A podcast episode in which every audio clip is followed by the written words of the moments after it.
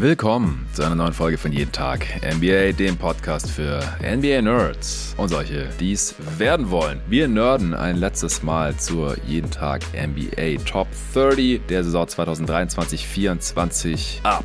Die Top 10 ist endlich dran. In den letzten beiden Parts ging es um alle Spieler, die Votes bekommen haben. Honorable Mentions von Platz 53 bis 31 in Teil 1 dann auch noch die Plätze 30 bis 21. In der letzten Folge gab es die Plätze 20 bis 11 und so verbleiben nunmehr nur noch die letzten 10 Spieler. Die 10 Spieler, die die meisten Stimmen bekommen haben von unserem ja, 20-köpfigen Gremium, wenn man so will, auch wenn es eigentlich nur 19 Köpfe plus die jeden Tag NBA Supporter Discord Community ist. Das Ranking fließt ja auch als ein Voter ein im Prinzip. Ansonsten die ganzen Kollegen aus der ja, deutschen NBA Podcast Szene oder Content Creator Szene, Friends of the Pod sozusagen, die hier abgestimmt haben. Um diese Top 10 zu besprechen, habe ich natürlich wieder am Start den Nikolas Gorni. Bist du noch fit? Ey, fit wie ein Turnschuh. Ich habe auch richtig Bock.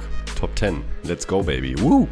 Ja, let's go. Äh, auch wenn dieser Pod eine Woche nach der letzten Folge erst kommt, wir haben gerade schon Teil 2 aufgenommen. Also wir sind schon warm, wenn man so will. Und äh, haben natürlich auch noch alles im Kopf, was wir noch zu den Spielern sagen wollen, die jetzt noch folgen. Oder wir haben ja auch schon Spieler besprochen, die wir in der Top 10 irgendwie drin haben. Da müssen wir noch erklären, wieso wir die anderen nicht drin haben, die jetzt noch folgen. Wir müssen jetzt nicht mehr erklären, wie dieses Ranking zustande gekommen ist. Das haben wir in der vorletzten Folge schon gemacht oder halt in, im ersten Teil dieser jeden Tag NBA Top Top 30 für die kommende Saison. Wir steigen gleich an mit Platz 10. Erst gibt kurz Werbung vom heutigen Sponsor. Es ist Sommerzeit und das bedeutet auch, sobald die Summer League vorbei war, gab es keine Nachtschichten mehr hier bei jeden Tag NBA. Das hat aber nichts daran geändert, dass ich weiterhin Holy Energy sehr, sehr gerne trinke. Gerade wenn ich keine Lust mehr auf Kaffee habe, irgendwann am Nachmittag. Man hat schon ein, zwei, drei Kaffee getrunken an dem Tag und braucht mal wieder irgendwie einen Energieschub da freue ich mich dann immer schon, mir einen neuen Holy Drink zuzubereiten. Gerade wenn es draußen so sommerlich heiß ist, ist das eine sehr, sehr leckere Erfrischung mit Eiswürfeln. Einfach einen Löffel im Wasser auflösen oder auch einen halben Löffel, wenn man es jetzt nicht so geschmacksintensiv oder süß mag. Das ist wirklich sehr, sehr geil. Und es ist weiterhin krass, jeder, dem ich bisher mal Holy angeboten habe, der mag das. Der feiert das, egal ob im privaten Umfeld, die Jungs, mit denen ich nachts live geschaut habe, im Rahmen von jeden Tag NBA und auch sehr, sehr viele von euch Hörern und Hörerinnen. Das Feedback ist wirklich nach wie vor überwältigend. So viel Positives habe ich sonst noch nie über ein Produkt gehört, über das ich hier im Pod gesprochen habe. Zu Beginn hatte ich nur den einen Code für die 5 Euro Rabatt bei der ersten Bestellung. Da haben sich dann direkt ein paar Wochen später die ersten Leute gemeldet, ja, sie wollten nachbestellen, sie fanden es so geil, sie brauchen mehr und äh, der Code konnte kein zweites Mal verwendet werden. Dafür gibt es ja den anderen Code für die 10% Rabatt, der Code NBA, groß NBA. Damit bekommt ihr jederzeit 10% äh, Rabatt oder auch über meinen Link de.vrholy.com slash NBA. Bei eurer ersten Bestellung bekommt ihr nach wie vor 5 Euro mit dem Code NBA5. Auch im Supporter Discord wird sich ausgetauscht. Habt ihr diese Sorte schon mal probiert? Wie findet ihr die? Einer hat jetzt geschrieben, Samstag kam seine erste große Bestellung an und er muss sagen, nach wie vor 1A zufrieden. Das ist wirklich sehr, sehr cool alles. Ich feiere Holy vor allem, weil es gesünder ist als die Energy Drinks, die man sonst so kennt. Ohne Zucker, ohne Taurin, ohne künstliche Aromen. Love it, genau mein Ding. Ich finde die Wirkung auch deutlich angenehmer als diese nervöse Zittrigkeit, die man teilweise bei anderen Energy Drinks oder nach zu viel Kaffee irgendwann bekommt. Man ist, wenn man Holy getrunken hat, einfach wach, fokussiert und ready für was auch immer gerade zu tun ist. Ich trinke es auch gerne vorm Sport zum Beispiel, weil es mir auch da den Energieboost gibt. Und Holy hat nicht nur die leckeren Energy Drinks in verschiedensten fruchtigen Sorten, sondern auch Eistee.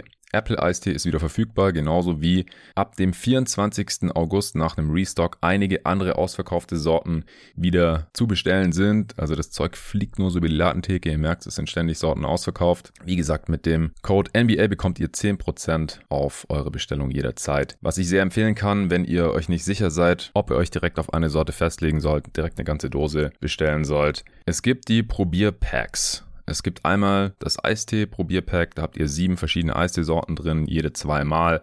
Und eine Mixed-Version vom Probierpack, da habt ihr sieben Energy-Portionen drin und sieben Eistee-Portionen. Beide jetzt auch wieder mit Apple Eistee. Beide mit dem 5-Euro-Code dann nur 14,99 Euro. Also gerne auschecken auf de.weareholy.com slash MBA. Ich packe euch den Link sowie die beiden Rabattcodes auch wie immer in die Beschreibung dieses Podcasts. So, auf Platz 10 steht ein gewisser Kawhi Leonard. Mit 396 Punkten hat er 12 mehr als AD, der damit knapp die Top 10 verpasst hat und 16 mehr als SGA und 23 mehr als LeBron James. Ich habe Kawhi auf 11, damit ein Spot niedriger, aber im selben Tier mit LeBron und noch zwei anderen Dudes, die ich auf 9 und 12 habe. Das ist so ein bisschen das Tier, ja, wenn fit und noch nicht deutlich schlechter als letzte Saison, dann äh, kann es der beste Spieler der Playoffs sein oder halt ein Spieler, der dich sehr weit trägt. Gut, bei LeBron würde ich jetzt nicht mehr davon ausgehen, dass er noch der beste Spieler der Playoffs sein kann. Das haben wir in der letzten Folge schon besprochen. Aber ich glaube halt auch, dass der Floor bei Kawhi Leonard deutlich, deutlich niedriger ist, weil ja, er halt noch viel mehr fehlt als LeBron. Ja, ich habe ihn auch auf 10, also genau auf 10. Von daher bin ich da voll im äh, Consensus-Rating drin. Ich muss ganz ehrlich sagen, Kawhi geht mir einfach nur auf den Sack. Mittlerweile mhm. seit wirklich, seit vielen Jahren, kann ich nicht mehr anders sagen. Seitdem er nicht mehr in San Antonio spielt. Erst spielt er bei den Raptors, unfassbar gut, holt den Titel, ja. äh, absolut überzeugend. Er zu den Clippers, LeBron kommt zu den Lakers und ich denke nur, ah, Kawhi, muss das ernsthaft sein, in derselben Stadt auch noch. Hatte auch richtig Schiss, muss ich ganz offen sagen, weil ich weiß, wie gut der Typ war, auch in San Antonio mhm. schon, gerade in seinem vorletzten Jahr vor der Verletzung und äh, war jetzt nicht gerade ein großer Freund davon, dass er jetzt nach, nach LA kommt. Ja, und seitdem jedes Jahr immer so ein Hin und Her zwischen, hm, also eigentlich könnte er auch der beste Spieler der Liga sein, aber wann hat er das letzte Mal gezeigt? Ja, da, aber da waren es nur sechs Spiele. Ja, da auch, ja, da waren es mal sieben Spiele. Oder zwei. Ja, aber dafür hat er da wieder gespielt und da war es richtig gut. Und es ist irgendwie, ich gebe ihm jetzt noch einmal diesen Wink, weil ich glaube, auch in den letzten Playoffs hat er wieder gezeigt, wenn er fit ist, ist er also wirklich up there. Also da, ich fände jetzt auch nicht super krass, wenn man sagen würde, ganz ehrlich, ich nehme ihn auf eins, wenn er 100% fit ist. Und ich weiß, dass er dieses Niveau noch liefern kann, was er jetzt ähm, im fitten Zustand gezeigt hat. Weil dafür ist sein Skillset einfach ist gemacht für die Playoffs. Wir haben ihn auch an anderer Stelle schon x-fach besprochen, auch bei Alltime-Geschichten schon. Also Kawhi Leonard kann sehr, sehr, sehr, sehr, sehr viel und ist auf absolutem Spitzenniveau unterwegs, wenn er fit ist. Das Ding ist, ich weiß es einfach nicht mehr und ich fände auch okay, wenn man ihn mittlerweile so aus der Top 20 schmeißt, weil man sich einfach gar mhm. nicht mehr auf ihn verlassen kann. Und das finde ich frustrierend und total schade, weil ich ihn als Spieler halt einfach nur klasse finde und auch sehr viel von ihm halte. Aber Top 10 war jetzt wirklich nochmal mit viel Wohlwollen. Ähm, ich kann aber sehr gut sehen, dass er da auch locker rausfliegt letztes Jahr, wenn er halt wieder so eine Saison zeigt, wo er einfach nicht verfügbar ist. Vor allen Dingen dann in, der, in den Playoffs. Und dafür haben die Clippers halt eben auch geholt. Und da muss man fairerweise sagen, ist die Ausbeute halt dann aus unterschiedlichsten Gründen, nicht nur Verletzungen, halt entsprechend mau gewesen. Ja, also das fasst sehr gut zusammen. 2020 hatte ich ihn noch auf Platz zwei und die äh, letzten Jahre ist er dann so äh, langsam, aber sicher nach unten gerutscht. Von sechs auf sieben, jetzt eben auf elf, nachdem er ja, jetzt halt gerade wieder eine Knieverletzung hat. Er soll wieder fit sein zum Training Camp, aber konnte halt nach zwei Spielen in den letzten Playoffs schon wieder nicht mehr weiterspielen. Die vorigen Playoffs äh, oder die vorige gesamte Saison, auch die Regular Season, hat er ja komplett verpasst gehabt. Davor ist er ja beim Run der Clippers in die Western Conference Finals ähm, schon in der zweiten Runde verletzt raus. Äh, gegen, gegen Utah hat er sich da verletzt und es, es ist halt immer dasselbe Knie, das rechte Knie oder zumindest war es die letzten paar Mal so. Und deswegen ist es wahrscheinlich leider jetzt auch in der 832 Season nur eine Frage der Zeit, bis er wieder Probleme mit dem Knie hat. Wenn nicht, ey, ich lasse mich gern überraschen und dann feiere ich das ehrlich gesagt auch, weil, wie gesagt, wenn fit, also jetzt auch wieder gerade vor ein paar Monaten, dann kann der der beste Spieler dieser Liga sein, auch der beste Spieler der Playoffs. Aber das ist jetzt halt vier Jahre her oder wenn wir dann die nächste Postseason haben, fünf Jahre her, dass wir das zum letzten Mal gesehen haben, dass er einen ganzen Postseason-Run fit bleiben kann. Und selbst da, als die den Titel gewonnen haben, die Toronto Raptors mit Kawhi Leonard als besten Spieler und Finals MVP, selbst da war er teilweise leicht angeschlagen und hat nicht ja, ja. immer auf demselben Niveau performen können. Leider nicht. Bleibt einer der größten What-If-Spieler der, der Liga-Geschichte, finde ich. Und ich glaube, das mhm. wird sich leider auch weiter so ziehen. Auf jeden Fall. Also, ich weiß nicht, ob das bei der Redraft war. Also, sehr wahrscheinlich war es da auch ein Thema wegen den Totals. Die müssten wir beide ja noch zusammen gemacht haben. Also, wenn du dir halt Kawhi Leonards Career Totals anschaust, die sind jetzt nicht so besonders toll im, im, historischen Vergleich, weil der einfach schon so viele Spiele verpasst hat insgesamt. Konnten sich da jetzt noch nicht so viele Spiele, Punkte, Rebounds, Assists, Siege, was auch immer anhäufen. Und ja, wenn die Karriere halt so weiter verläuft, dann wird auch nicht mehr so schrecklich viel dazukommen. Und die letzte Regular Season, was ich noch sagen wollte, die war jetzt halt gut, aber jetzt auch nicht besonders besonders überragend. Also 24 nee. Punkte, 6 Rebounds, 4 Assists, das ist eine solide Statline. Haut jetzt heutzutage niemand mehr vom Hocker, 28er Usage, es ist auch nicht Superstar-Niveau, also sein Anteil an der Offense, er war super effizient, 63% Shooting ist tatsächlich Career High.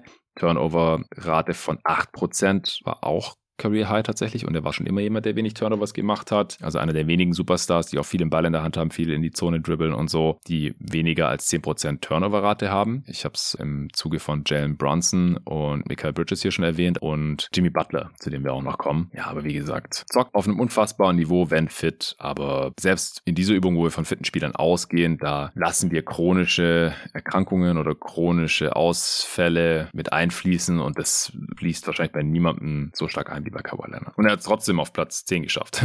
Ja. Muss man auch mal noch kurz anerkennen. Wir dürfen die Range nicht vergessen. Das finde ich jetzt auch interessant. Das ist wahrscheinlich halt, wie sehr man, also die Frage ist dann, wie sehr gewichtet man die potenziellen Ausfälle. Ja, Platz 5 haben ihn drei Leute. Hassan, wenig verwunderlich, Jerry und Luca Elfering. Ja, dann hat ihn auf 6, auf 8, auf 9, also es verteilt sich wirklich relativ gleichmäßig zwischen mhm. 5 und 16, muss ich sagen. Ja, ist halt die Frage, ob man dran glaubt, dass er spielt oder nicht, denke ich. Und, ja, äh, so kommt ja. man dann bei Platz 10 raus. Oh, einer hat ihn auf 22. Das äh, ist ungefähr dann das, was du gerade gesagt hast, nicht mehr mehr Top 20. Also bist nicht du, sondern ist der Jonathan Hamacher. Also der scheint irgendwie quasi raus zu sein bei Kawhi. Weil die zweitniedrigste Platzierung ist Platz 16. Okay. Benedikt Reichhold. Ja, interessant. Ja, ist ein bisschen leidig mit Kawhi, leider. Dass man einfach viel mehr über die Availability spricht, als über die Ability, die er ja zweifelsfrei mitbringt. Gut, wir kommen zu Platz 9. Mhm. Da steht der noch amtierende Regular Season MVP Joel Embiid mit 449 Punkten, riesiger Abstand vor Kawhi. Ja.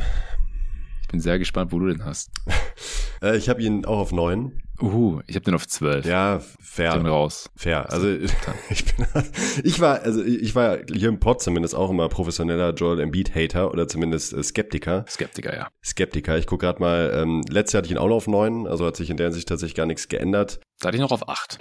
Es, eigentlich ändert sich bei ihm ja nichts, ne? Also ich finde mittlerweile weiß man, ja, also er kommt ja. halt einfach nie in die Conference Finals. Das halt unterschiedliche Gründe, auch spielerische muss man fairerweise sagen. Ja. Also einmal ist die Fitness immer ein Problem in den Playoffs. Dann ist immer in dem Problem in den Playoffs, dass er mit dem Ball einfach oft nicht genug anfangen kann. Ja, er fängt besser an, Double Teams zu bestrafen, aber es ist halt nach wie vor ein veritables Scheme der Defense, Joel Embiid zu doppeln. Und solange das ja. der Fall ist, tue ich mich halt super schwer, ihn einfach höher zu schieben, denn das führt halt zwangsläufig dazu, dass die zweiten zweiten Optionen in seinem Team halt ähm, ein bisschen wichtiger werden, als es eigentlich sein sollten. Und ähm, ja, man überlese, ich weiß, dieser, dieser Vergleich ist irgendwie immer so ein bisschen Hanebüchen, aber was bei Nikola Jokic passiert, wenn man den anfängt zu doppeln, weiß man. Und das hat man jetzt auch in diesen Playoffs eindrucksvoll gesehen. Und ähm, Embiid begeht halt immer noch mehr Turnover als Assists, immer noch. Ich weiß noch, wir haben bei der MVP-Diskussion äh, drüber gesprochen, glaube ich, und auch bei All-NBA nochmal. Mhm. Das war auch in diesen Playoffs wieder so. Sorry, aber du kannst nicht mehr Turnover als Assist spielen. Als Big vor allen Dingen als Big. Und es ist halt schade, dass er sein ja ohne Wenn und Aber vorhandenes Scoring-Potenzial einfach nicht in dieser Form entfalten kann in der Postseason, wenn seine anderen Schwächen ihn da einfach so runterziehen. Und bisher, sorry, hat er halt einfach nicht geliefert in der Postseason. Er hat noch nie ein Team besiegt, das als deutlich besser eingestuft worden wäre als sein Team. Er hat noch nie ein Team besiegt, das überhaupt so gut war wie sein Team, also noch nicht mal auf gleichem Level.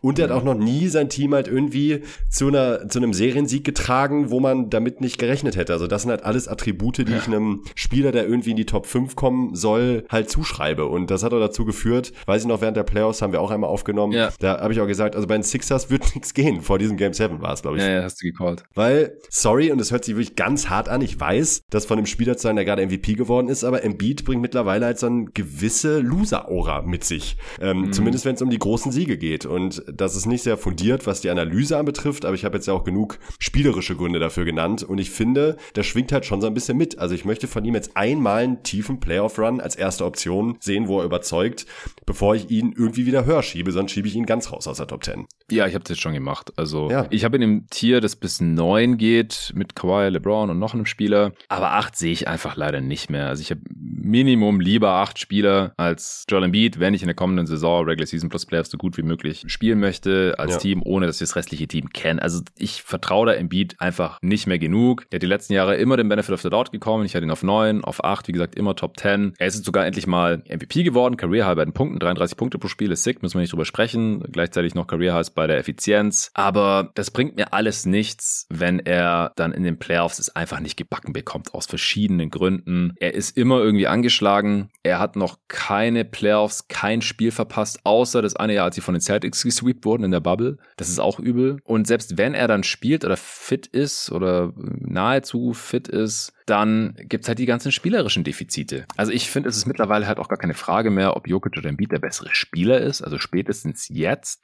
Von mir aus war es eine Frage, wer eher MVP-würdig gezockt hat in der letzten Regular Season. Embiid war es halt anscheinend auch wichtig und Jokic nicht und deswegen auch alles cool, dass er es bekommen hat. Und wie gesagt, er hat ja auch eine krasse Regular Season abgerissen, will ich ja gar nicht absprechen. 33, 11 und 4 rund ist ja, krass. keine Frage bei einer 36er Usage als 7-2 großer Big, 124er Offensivrating, 65% True Shooting, das sind alles kranke Zahlen. Regular Season Embiid müssen wir nicht mehr drüber sprechen, aber ich weiß halt auch, bis er das Gegenteil bewiesen hat, dass es in den Playoffs früher oder später Feierabend ist, in der ersten oder zweiten Runde. Er ist der einzige MVP in der Geschichte ja. der NBA, der noch ja. nie die zweite Runde überstanden hat. Und das ist halt kein Zufall mehr. Man kann nicht mehr von Pech sprechen jetzt mittlerweile, weil er jetzt auch in diesen Playoffs wieder alle Zweifel bestätigt hat. Verletzt. Gegen die Nets wurde er auch konstant gedoppelt, weil die halt defensiv auch keine andere Wahl hatten, aber das hat ja auch noch vergleichsweise gut funktioniert. Die hat dann da nicht viel gemacht in dieser Serie. Ja, er war doch noch irgendwie angeschlagen, aber hat dann auch wieder mehr Turnovers als Assists fabriziert, obwohl er ganz gutes Spacing um sich herum hatte und gegen die Celtics konnte die Serie einfach nicht closen, obwohl sie die beste Ausgangslage hatten. Spiel 1 verpasst. Harden gewinnt dieses Spiel für die Sixers. Sie holen den Heimvorteil und trotzdem verkacken ja. die es noch.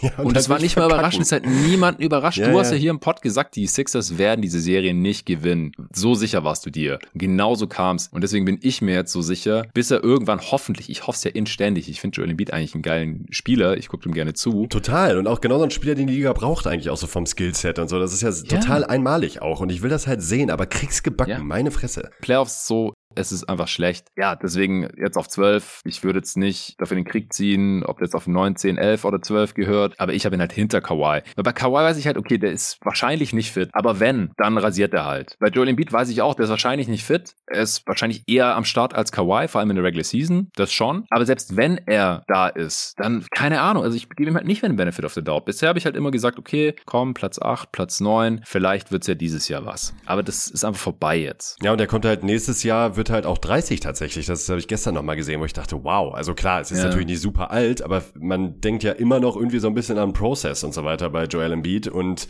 irgendwie den Welpenschutz ist halt mittlerweile wirklich los und da möchte ich dann halt jetzt auch einfach mal Resultate sehen. Age 29 Season ist Anja jünger als ja. AD, drei Jahre jünger als Kawhi, also das ist, ja, ist schon heftig. Also der, der muss jetzt auch langsam mal liefern, weil sonst sind die besten Jahre halt auch vorbei. Es könnte jetzt gerade schon seine beste, die beste Regular Season seiner Karriere gewesen sein. Das ist schon im Bereich des Möglichen. Ja. Er ist jetzt gerade in seiner absoluten Prime und wie gesagt, in den Playoffs immer noch Defizite. Leider. Leider. Ja. Kommen wir zu ein geteilter Platz 7 tatsächlich. Oh. Punktgleich auf 7 und 8. Jetzt muss ich mich entscheiden. Wen packe ich auf 7? Ich, ich bin jetzt hier quasi der Tiebreaker. Pack den Jüngeren auf 7. Ja, hätte, hätte ich jetzt auch spontan gesagt. Ja, auf jeden ja. Fall. Okay, Benefit of the Doubt bekommt der Jüngere. Dann ist auf Platz 8, aber punktgleich mit Platz 7 mit 455 Punkten, auch extrem knapp, nur 6 Punkte vor Joel Embiid. Das ist quasi dasselbe Tier. Platz 9 bis 7, da ist jetzt Jimmy Buckets. Jimmy G, Jimmy Buckets. Ja, cool. Himmy.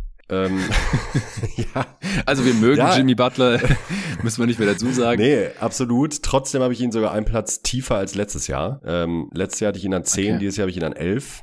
Und das verwundert vielleicht ein bisschen, weil man ja denkt, hä, Jimmy Butler wieder einer der prägenden Spieler dieser Playoffs. Aber, und jetzt kommt das große Aber. Also ich muss vorweg nicht sagen, dass ich Jimmy Butler total mag. Ich gucke ihm super gerne zu. Ich mag extrem seine Spielart. Ihn als Typ einfach super entertaining. Ähm, geiler Typ, gar keine Frage. Ich finde aber, dass er, ich habe es glaube ich auch in einem Pod in den letzten Monaten einmal bei dir erwähnt, auch während der Playoffs, dass er ein bisschen in Richtung overrated tendiert mittlerweile für mich. Mhm. Also ich finde viel von dem, was man ihm zuschreibt, lief liefert er. Ne? Also äh, diese die großen Momente in den Playoffs, die erste Runde gegen die Bucks, da müssen wir nicht äh, müssen wir nicht drüber sprechen. Das war wirklich historisch gut. Auch wenn man natürlich sagen muss, dass Janis äh, jetzt nicht auf dem höchsten Niveau war, wenn er überhaupt gespielt hat, ähm, fairerweise. Aber gar keine Frage, das war krass. Also auch mit dem, da hätte niemand mit gerechnet und so weiter.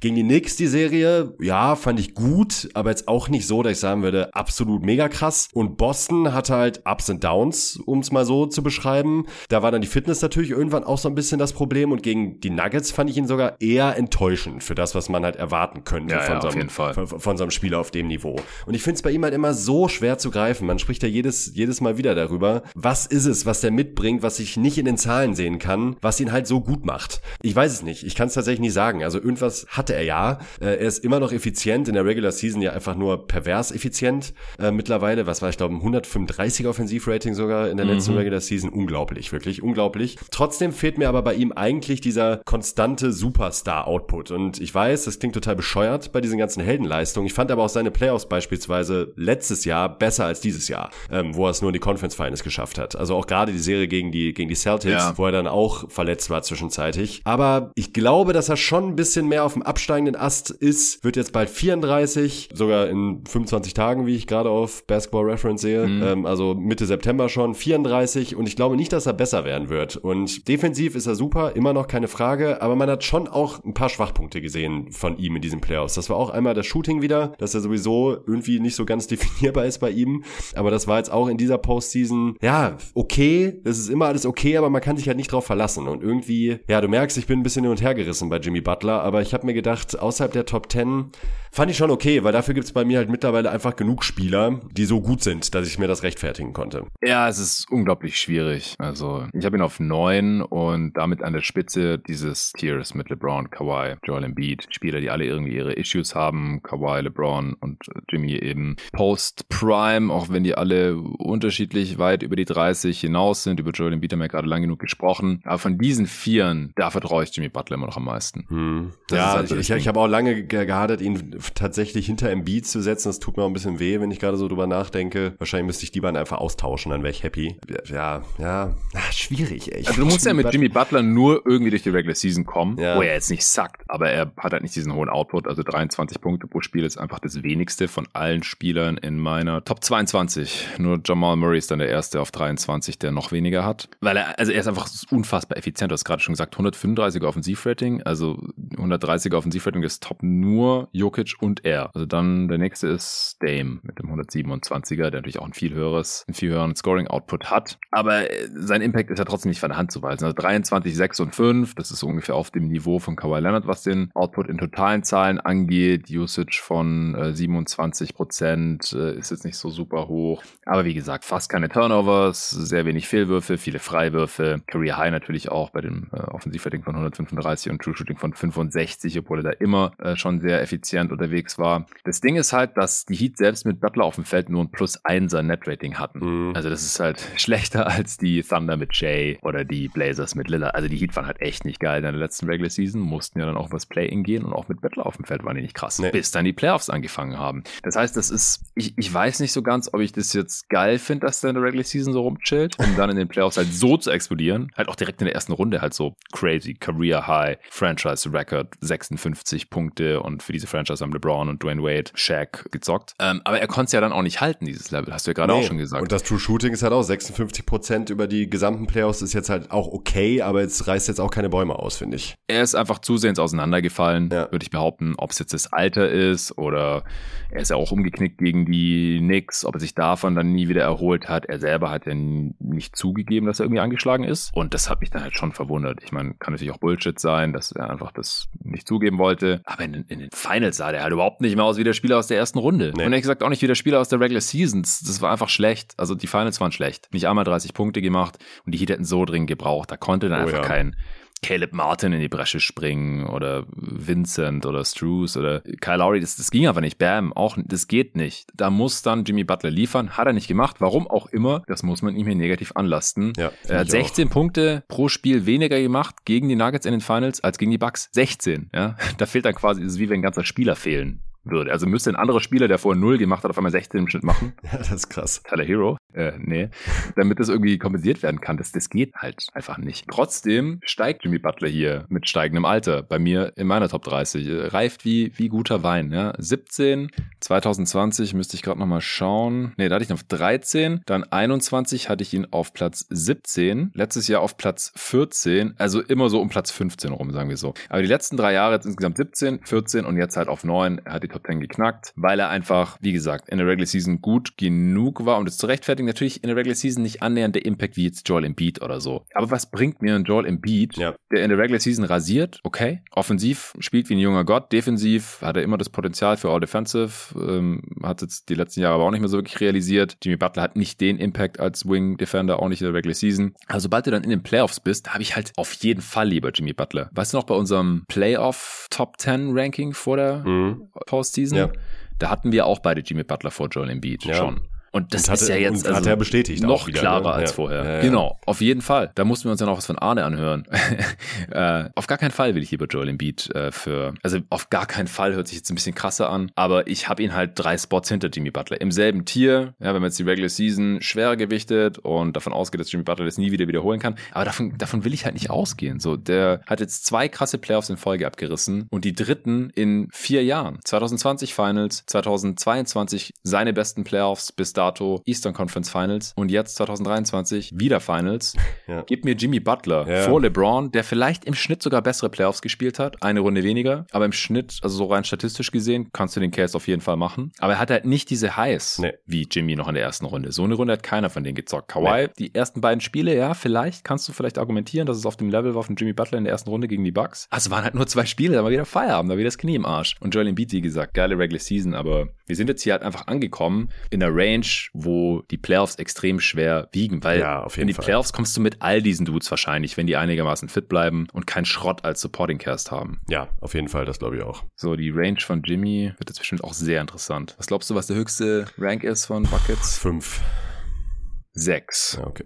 Und am liebsten wahrscheinlich Torben oder so. Der hat ihn, glaube ich, auch vor letztem Jahr schon irgendwie auf 18 oder 19 oder so. Ich glaube nicht, dass er den jetzt wieder hochgeschoben hat, aber wer weiß. Torben hat den auf acht. Ah, krass, okay. Ja, ich weiß nicht, wo er ihn vorher hatte, habe ich nicht im Kopf. Aber auf sechs haben ihn äh, Hassan und Jerry tatsächlich. Wow. Also Hassan, sorry, ich muss dich nochmal outcallen hier. Also Anthony Davis auf 22 und Jimmy Butler auf 6 ist einfach nur tough. Sorry, aber. ja, das ist echt toll. Aber ey, ganz ehrlich, ich respektiere auch das Haten irgendwie. Finde ich auch cool. Ja, dann haben wir ihn zwei auf sieben, ganz viele haben ihn auf acht. Dann bin ich ja wahrscheinlich auch so am Lower End unterwegs, ne, mit 11. Ja, niemand hat ihn niedriger als elf. Aber du bist nicht der Einzige, noch zwei Oh, andere. shit. Ja, krass, oder? Niemand Ja, hat Jimmy Butler ja, krass, niedriger als ich elf. nicht. Also ich hätte schon gedacht, dass, dass man auch so auf 13 oder so, hätte, hätte mich jetzt nicht schockiert zumindest. Ja, Lorenzo und Luca Elfering haben ihn auch auf 11. Hm. Niemand auf 10. Also die meisten haben ihn echt auf 8 und dann halt so plus minus ein, zwei Spots. Ja, also wie gesagt, bei mir hört dieses Tier jetzt auch auf und er hatte also für mich dann keine Chance, über 9 hinaus geschoben zu werden. Weil dafür, ja, ist er in den Playoffs dann nicht konstant genug. Die letzten Jahre war es ja eher so, dass er zwischendrin immer solche Spiele hatte, wo, wo man dachte, okay, wieso hat er jetzt nur fünfmal auf den Korb geworfen?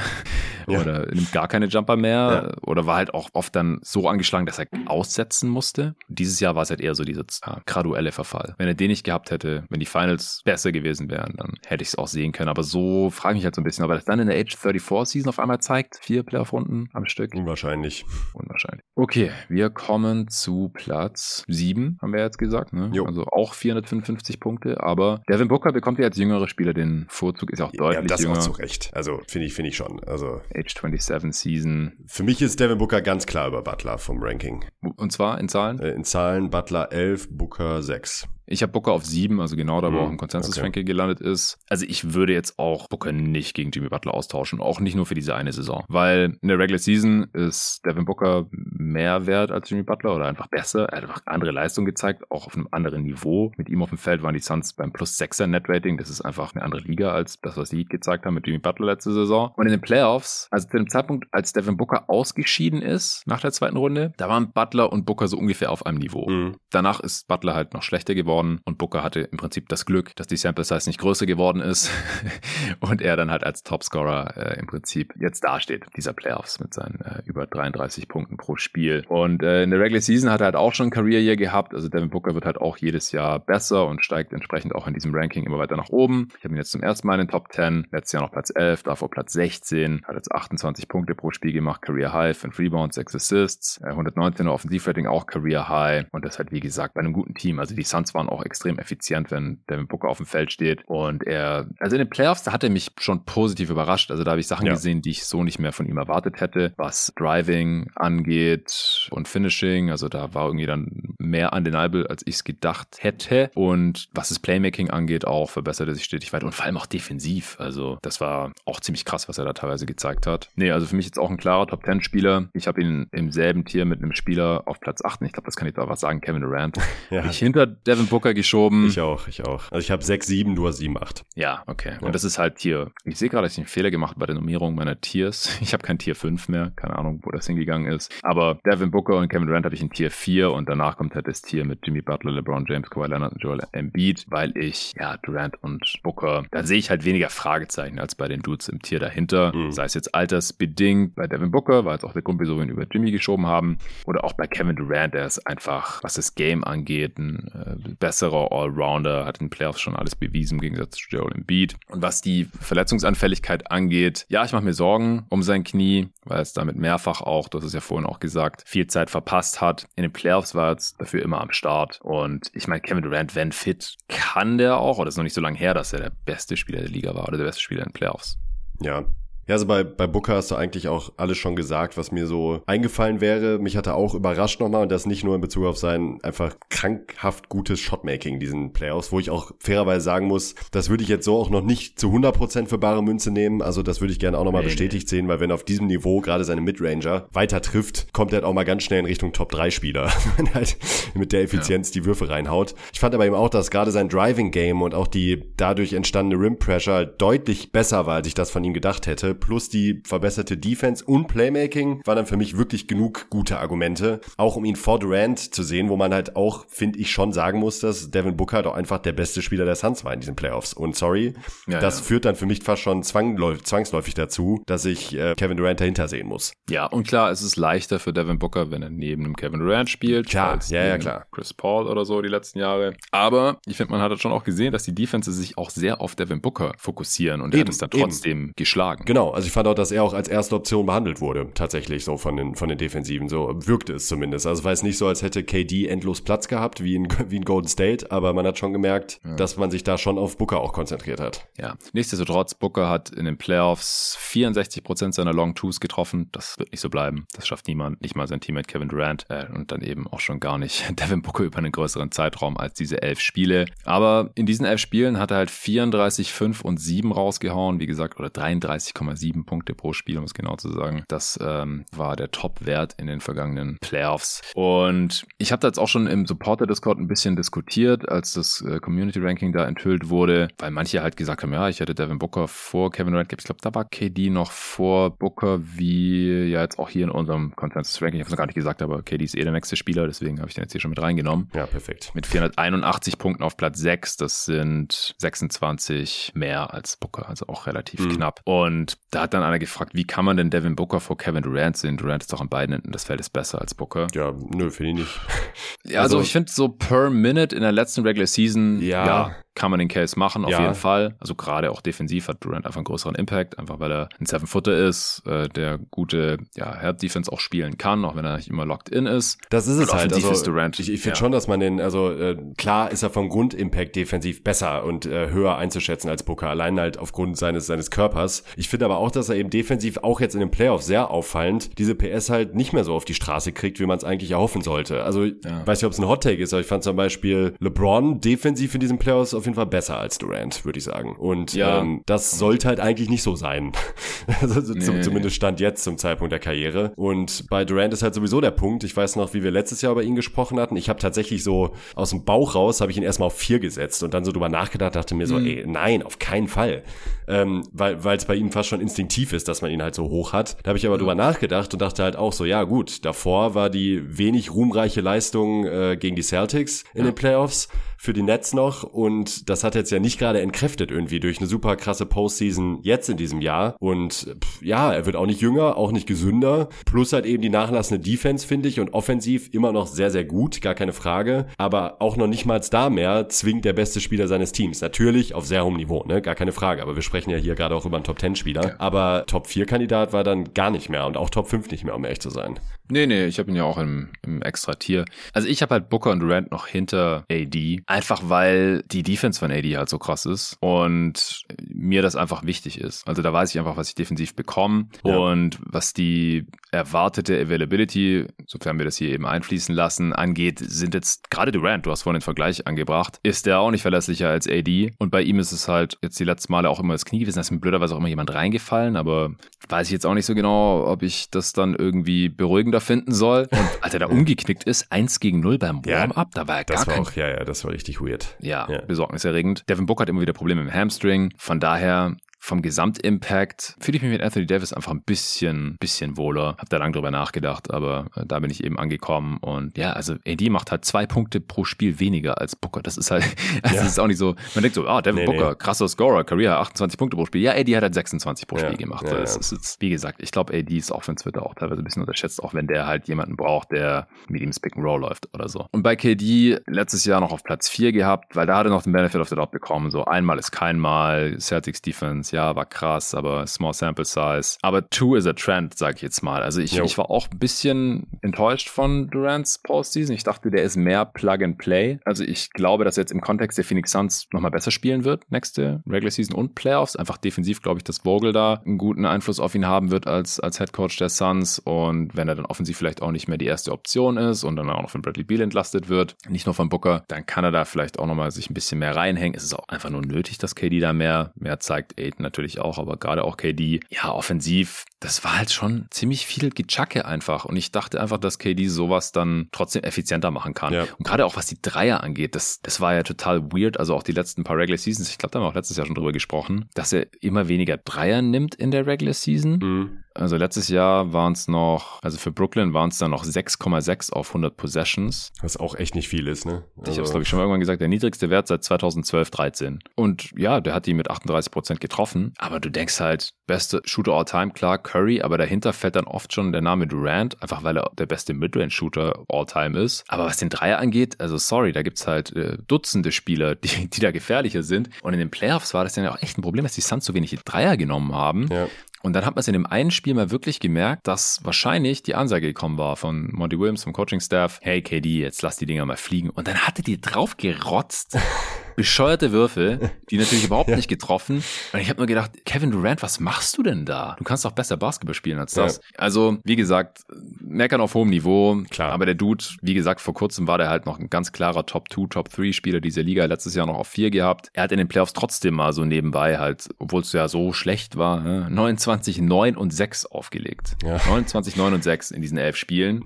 Auch okay. Ähm, ja, er, es war okay. Er hat ein 116er Offensivrating gehabt. Ja, also das war nicht wunderschön und auch nicht super effizient und es hat auch einfach nicht gereicht am Ende natürlich gegen, gegen die Nuggets. Aber es war trotzdem noch auf einem extrem hohen Niveau. Und ich kann halt schon sehen, dass wenn er mehr als acht Spiele in der Regular Season mit seinem Team gemacht hat, dass es nochmal besser wird. Das dann versuchen zu abstrahieren, macht es natürlich nicht einfacher. Aber ja, zusammengefasst ist äh, Kevin Durant auf jeden Fall für mich noch ein äh, Top, Top 8 Spieler. Ja, ich das finde ich auch. kann auch sieben sehen, ich kann auch sogar sechs sehen, ehrlich gesagt. Äh, nur Top 5. Da bin ich jetzt Ja. halt auch nicht mehr. Sind auch altersbedingt. Wird halt auch nicht besser Age wahrscheinlich. 35 Season so. Ja, ja. ja. Und dann natürlich, wie bei anderen Spielern ja auch, dass er halt jederzeit ausfallen kann. Top 5. Top 5. Es ist Zeit. Ach, was war die Range bei KD? Fällt mir gerade ein. Ja, auch bei Booker, glaube ich, habe ich ja nicht gesagt. Die Range von Booker noch kurz auf 5 hatten den ein paar. Also dann glaubt man, dass er das quasi replizieren kann, was er da in den Playoffs gezeigt hat. Tobi Bühner und Jonathan Hammacher. Nice. Dann hatten ihn einige auf sechs. Sechs Leute hatten ihn auf sechs, zwei auf sieben. Das sind dann äh, auch wir mit dabei. Und dann verteilt sich so ein bisschen bis Platz 14 eigentlich, sehr konstant. 14 ist äh, Pat Foster, auf 13 Jerry, immerhin. Also außerhalb Top 10 finde ich schon, finde ich schon tough. Ja, finde ich auch. Also Top 10 finde ich auch richtig safe. 12 Arne, okay, okay. Kevin Durant, Platz 4, Pat. Dann haben den richtig viele auf Platz 6 und 7. Niemand hat ihn niedriger als 11. Okay, sagen wir so, Hassan ist der Einzige, der ihn außerhalb der Top 9 hat. Krass. Ja, mit altem Blut muss man Hassan nicht mehr kommen, es sei denn, man heißt Jimmy Butler. Ne? Also Embiid über Durant kann ich, glaube ich, echt nicht sehen, was Hassan hat. Naja. Okay, jetzt. Äh, die Top 5 stehen an. Auf Platz 5 steht Jason Tatum mit riesigem Abstand vor Platz 6 mit 516 Punkten. Hm. Relativ nah dran an Platz 4. Ja, ich habe Tatum auf 4. Ja. Ja, da hat man sich, haben sich wahrscheinlich alle geprügelt zwischen. Also bei mir war es auch so, dass ich ewig lange überlegt habe, wen ich auf Platz 4 setze und jetzt auch immer noch eigentlich nicht zufrieden damit bin, um ehrlich zu sein.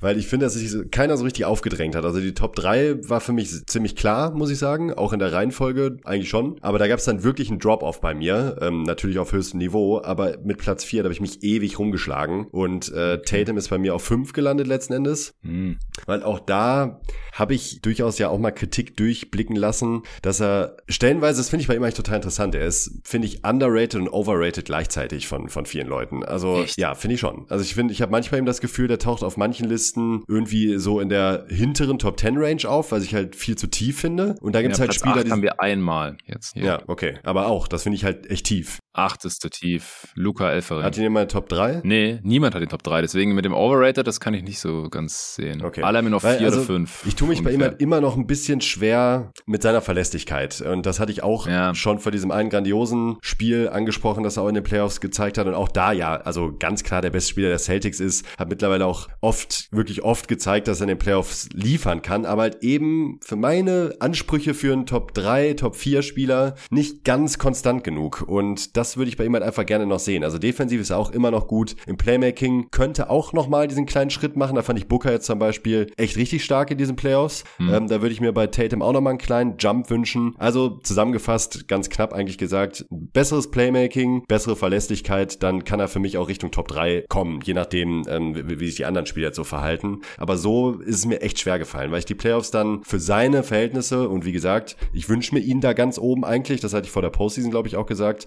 der mich mich dafür ein bisschen enttäuscht hat auf diesem allerhöchsten Niveau. Ich hatte ihn halt letztes Jahr schon auf fünf. Ja. Fand ich im Nachhinein eigentlich auch gerechtfertigt. Also habe mich damit gut gefühlt. Und der hat jetzt halt nochmal ein absolutes Career-Year. Ja, er könnte konstanter sein. Also, das ist ja gerade schon angesprochen. Der taucht halt teilweise für so ganze Halbzeiten so richtig ab. Immer nicht für ein ganzes Spiel. Also, er kommt dann ja, später stimmt. immer noch mal.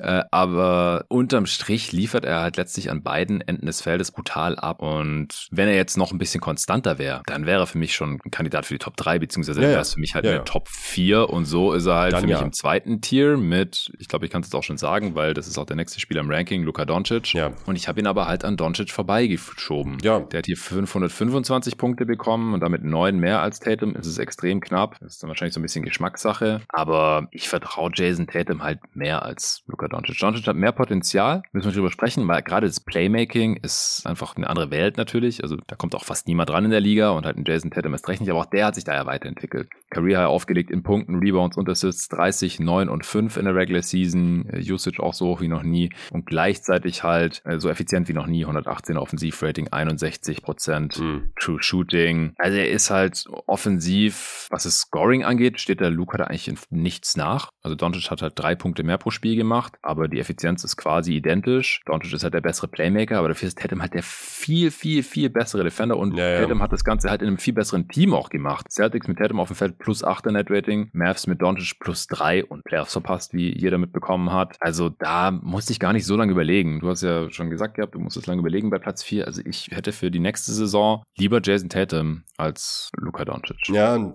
ich habe mich da halt eben für Luka entschieden, weil ich sein Ceiling auch für nächstes Jahr schon eben nochmal höher sehe als bei Tatum. Also ich muss halt wirklich ganz ehrlich sagen, mir fällt es wirklich, wirklich schwer, mir Tatum als besten Spieler der Liga vorzustellen. Also da müsste er jetzt für mich wirklich nochmal einen großen, großen Jump machen. Ich weiß, das ist eine gigantisch hohe Messlatte, aber selbst im Vakuum fällt es mir schwer bei Tatum. Also da müsste ja wirklich mhm. so diese Kawhi-Range, was Undeniability angeht, ähm, reinkommen. Dazu dann eben ein bisschen verlässlicher im Playmaking werden, so um sich das vorzustellen. Ich finde, die sind vom Spielertyp ja auch gar nicht mal so weit auseinander. Zumindest jetzt sagt man zumindest einfach ein Wing, die nicht über Playmaking kommen und halt vor allen Dingen Scorer sind und stark verteidigen. Mhm. Das sehe ich bei Tatum.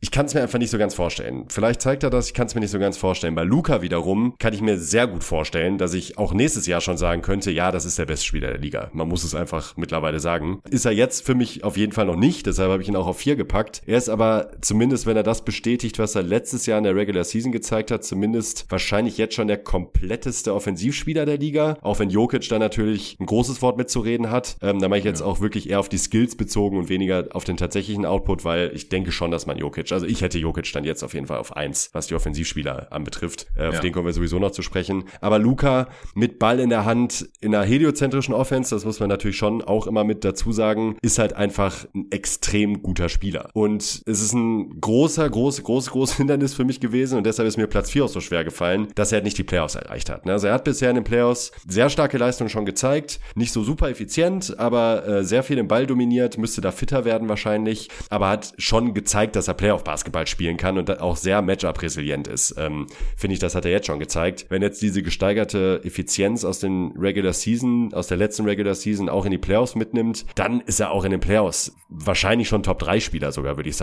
Trotz der Defense vielleicht nochmal in Klammern. Aber ja, mit diesem Dallas-Team nicht in die Playoffs zu kommen, ist schon tough, muss ich sagen. Also Nikola Jokic würde ich mal jetzt einfach behaupten, der hätte das geschafft mit diesem Team. Weil nämlich man mhm. Luca ja auch immer mal wieder vorwerfen kann, ob er denn seine Mitspieler wirklich so viel besser macht, als man denkt. Ja. Oder ob er das eben nicht tut, dadurch, dass er so balldominant ist. Äh, es waren jetzt sehr viele Infos in meinem kleinen Monolog. Äh, ich hoffe, du kannst damit ein bisschen was anfangen.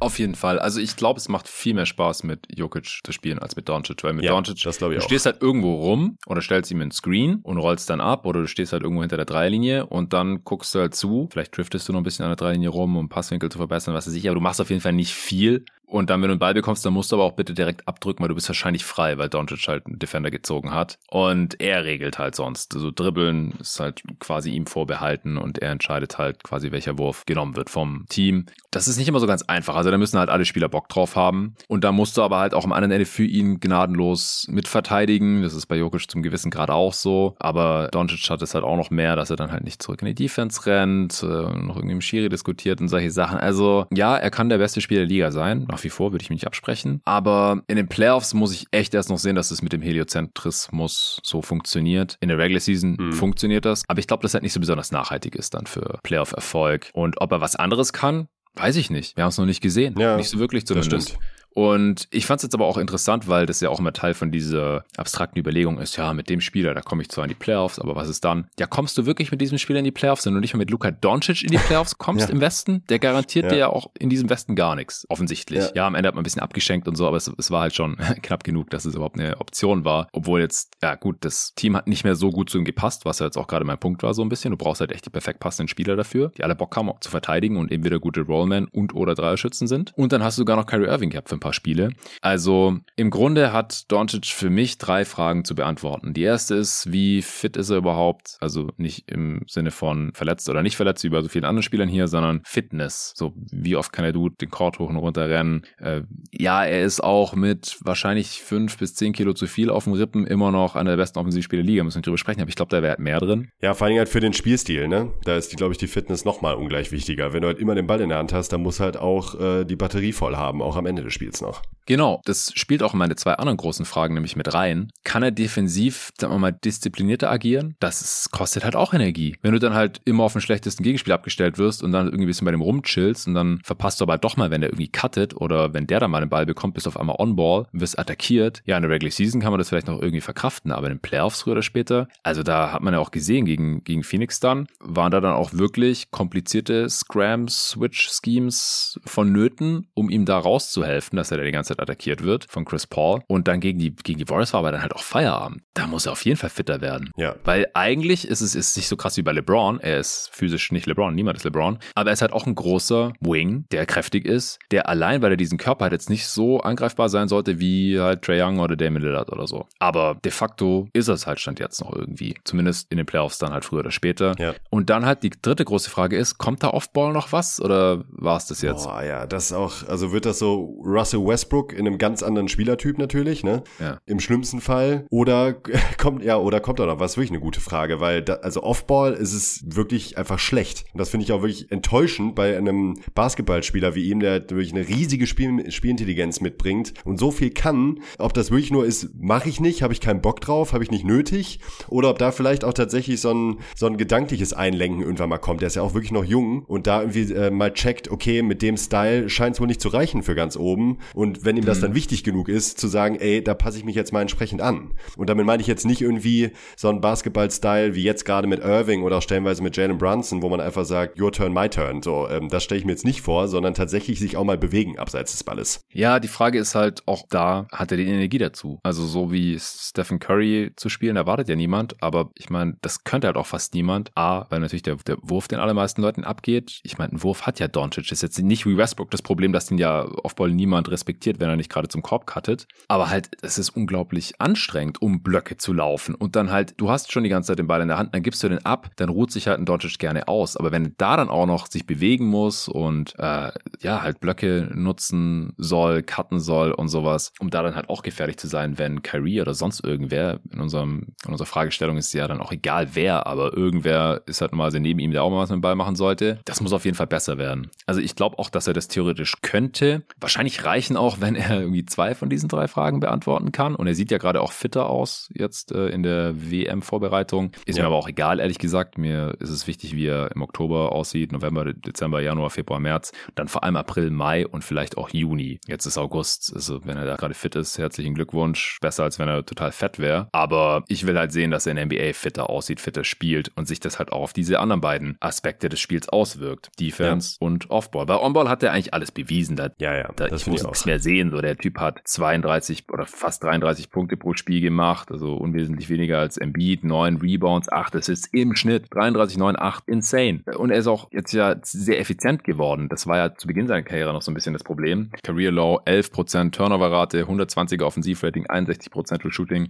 Da müssen wir nicht mehr drüber sprechen, sondern es, es sind halt diese Sachen hier. Ich habe ihn trotzdem Top 5. Ich habe ihn trotzdem äh, natürlich klar über AD, Booker, über Durant und allen anderen. Ich habe ihn auch im selben Tier mit Jason Tatum. Aber bei Tatum ist es halt so ein bisschen die Konstanz, ja, auch was den Wurf angeht. Das ist schon richtig, was du gesagt hast. Er hat jetzt nicht so ganz diese physische Undeniability, aber sein Drive ist besser geworden. Er Ja, kann ja. auch besser abschließen, er zieht mehr Freiwürfe und so. Das reicht mir eigentlich schon. Und wenn die Dudes, die wir in der Top 3 haben, die alle älter sind als Tatum und, und Doncic, die jetzt in die Age 25 und 24 Season gehen, also drei bis zehn Jahre jünger sind als die, die wir in der Top 3 haben, wenn die mal irgendwie ein bisschen abfallen, dann bin ich mir sehr sicher, dass Tatum oder Doncic da nachrücken werden. Also ich kann mir beide als besten Spieler der Liga vorstellen. Vor allem, die werden wahrscheinlich auch beide noch besser werden. Bei, bei Doncic frage ich mich halt nur, ob er in diesen Bereichen so viel besser wird, wie, wie es wahrscheinlich nötig ist, dass ich mir dann auch in den Playoffs über vier Runden keine Sorgen mehr machen muss. Ja. Bei Tatum, da, ich meine, wir haben den schon in den Finals gesehen. Die Warriors waren da noch zu gut. Er ist jetzt aber noch besser und mich würde es überhaupt nicht wundern, wenn, wenn die Celtics mal Champ werden mit Tatum als besten Spieler. Nee, das würde mich auch nicht wundern. Schauen wir noch kurz in die Range von Luka Doncic rein. Das ist nämlich auch hochinteressant. Einer hat ihn auf zwei. Arne Brandt ist noch Luka Ja. Doncic-Believer. Ja, Ar- Arne Brandt hat ihn auch mal schon mal auf eins, glaube ich. Ich glaube, letztes oder vorletztes Jahr. Letztes oder vorletztes Jahr. Also ich hatte Doncic letztes Jahr und vorletztes Jahr auch höher übrigens, der Vollständigkeit halber. Letztes Jahr auf zwei und 2021 auf drei. Aber wie gesagt, Ich hatte Luca letztes Jahr auf vier, also genau wie jetzt. Hm, Okay, bei dir hat sich dadurch nichts verändert. Äh, dann haben ihn einige auf drei, also in der Top 3 dann logischerweise auch. Dadurch muss er dann jemand rausfliegen aus der Top 3, den wir und auch das Consensus-Ranking in der Top 3 hat. Vier Dudes sind das, die werde ich auch noch namentlich erwähnen. Äh, Len, Benne, Torben und Hassan haben alle Luka Doncic in ihrer Top 3. Und es ist bei allen Vieren jeweils der gleiche Spieler rausgefallen dafür. Uh, ja, wird dann Dein wahrscheinlich Tipp? auch wieder, wird wahrscheinlich auch wieder der Älteste sein, vermute ich, ne? Es ist der älteste. Ja, also Curry natürlich. Ja, ganz viele haben ihn auf Platz 4, einige noch auf Platz 5, einer auf Platz 6 und einer hat ihn abgeschlagen auf Platz 14. Wow. Ah, ja. ja gut, äh, keine Überraschung, Jerry. Ja, okay. Hat ja auch schon viel im Pod über gesprochen. Einer noch auf 9, Pat Foster. Ja, aber ansonsten, es konzentriert sich alles um Platz 4, 5 herum, Hm. zwischen 2 und 6. Bei Curry würde ich tatsächlich sogar immer noch sagen, ich könnte sehen, wenn jemand sagt, ich äh, würde den an eins nehmen. Ich habe ihn jetzt bei mir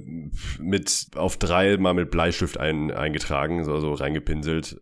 Zwei haben Stephen Curry auf 1, er ist im Consensus-Ranking natürlich in der Top 3 und auf 3 mit 551 Punkten auch ziemlich weit hinter Platz 2 und aber auch sehr weit vor Doncic. 26 Punkte vor Doncic und 26 Punkte hinter Platz 2, zu dem wir dann gleich kommen. Ja, zwei haben ihn auf Platz 1 geschoben. Und zwar Jonathan Hammacher und der David hat Steph auf 1. Oh yeah. Okay. Am niedrigsten hat ihn Hassan, Alter, auf 9.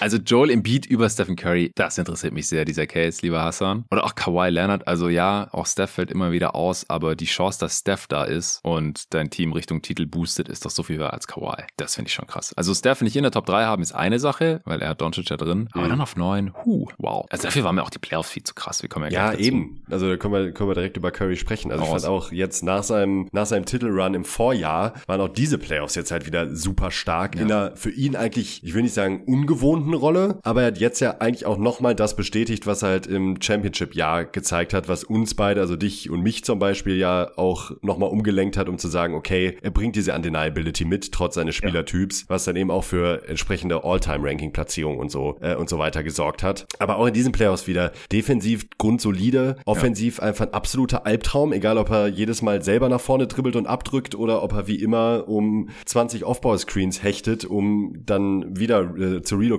und von da dann wieder abdrückt. Äh, die, die Dreierrate auch in diesen Playoffs wieder gigantisch hoch, also ja. einfach höher als von jedem anderen Spieler. 15 Dreier hat er wieder auf 100 äh, Possessions genommen und davon halt immerhin 36 Prozent getroffen. Ja, im Vorjahr war es noch besser, da war auch bei 15 und hat 40 Prozent getroffen. Ähm, aber das ist halt immer noch so eine Gravity, die der Typ hat, ja, die halt einfach, egal ob Regular Season oder Playoffs, absolutes Gold wert ist. Ja, ich weiß nicht, was man sonst zu Stephen Curry noch sagen muss. Das ist, der Typ ist einmalig, hat jetzt dieses Niveau noch, ob er es immer noch haben wird, mal sehen. Ich traue es ihm noch zu. Wenn ja, ist er für mich halt auf jeden Fall noch ein Top-3-Spieler. Ja, also ich finde halt auch, dass er diesen Top-3-Status einfach bestätigt hat. Ich sehe einfach keinen ja, Grund, ihn jetzt genau. runterzuschieben. Er wurde jetzt von niemandem überholt, nicht von Tatum, nicht von Doncic oder sonst irgendwem. Nee. Und ich glaube halt, also ich wüsste jetzt nicht, wieso er nächstes Jahr so viel schlechter sein sollte. Ich hatte ihn letztes Jahr auf Platz 3 und habe ihn da einfach gelassen. Im Jahr davor hatte ich noch 4, also vor der Championship. Platz 3 steht ihm gut in diese Liga, finde ich. Aber ich habe ihn im selben Tier. Also ich könnte auch sehen, dass er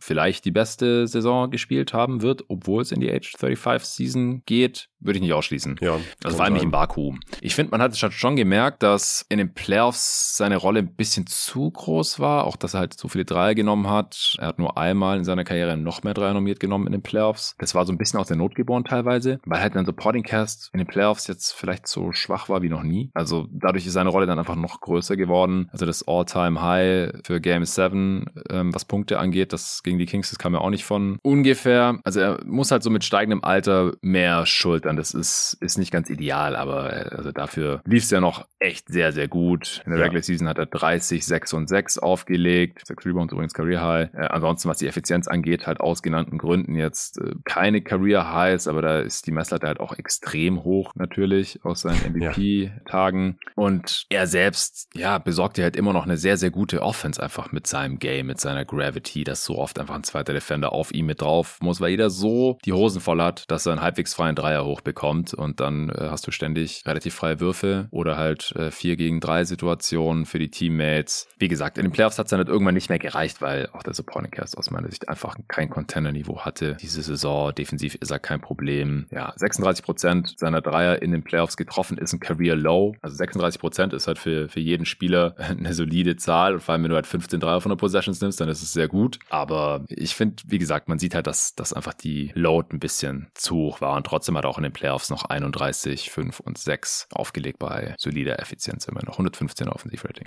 Ja, mehr muss man zu Curry eigentlich auch gar nicht sagen. Ne? Den kennen wir mittlerweile. Ich denke es doch auch. Range haben wir schon rausgehauen. Deswegen kommen wir zur Top 2.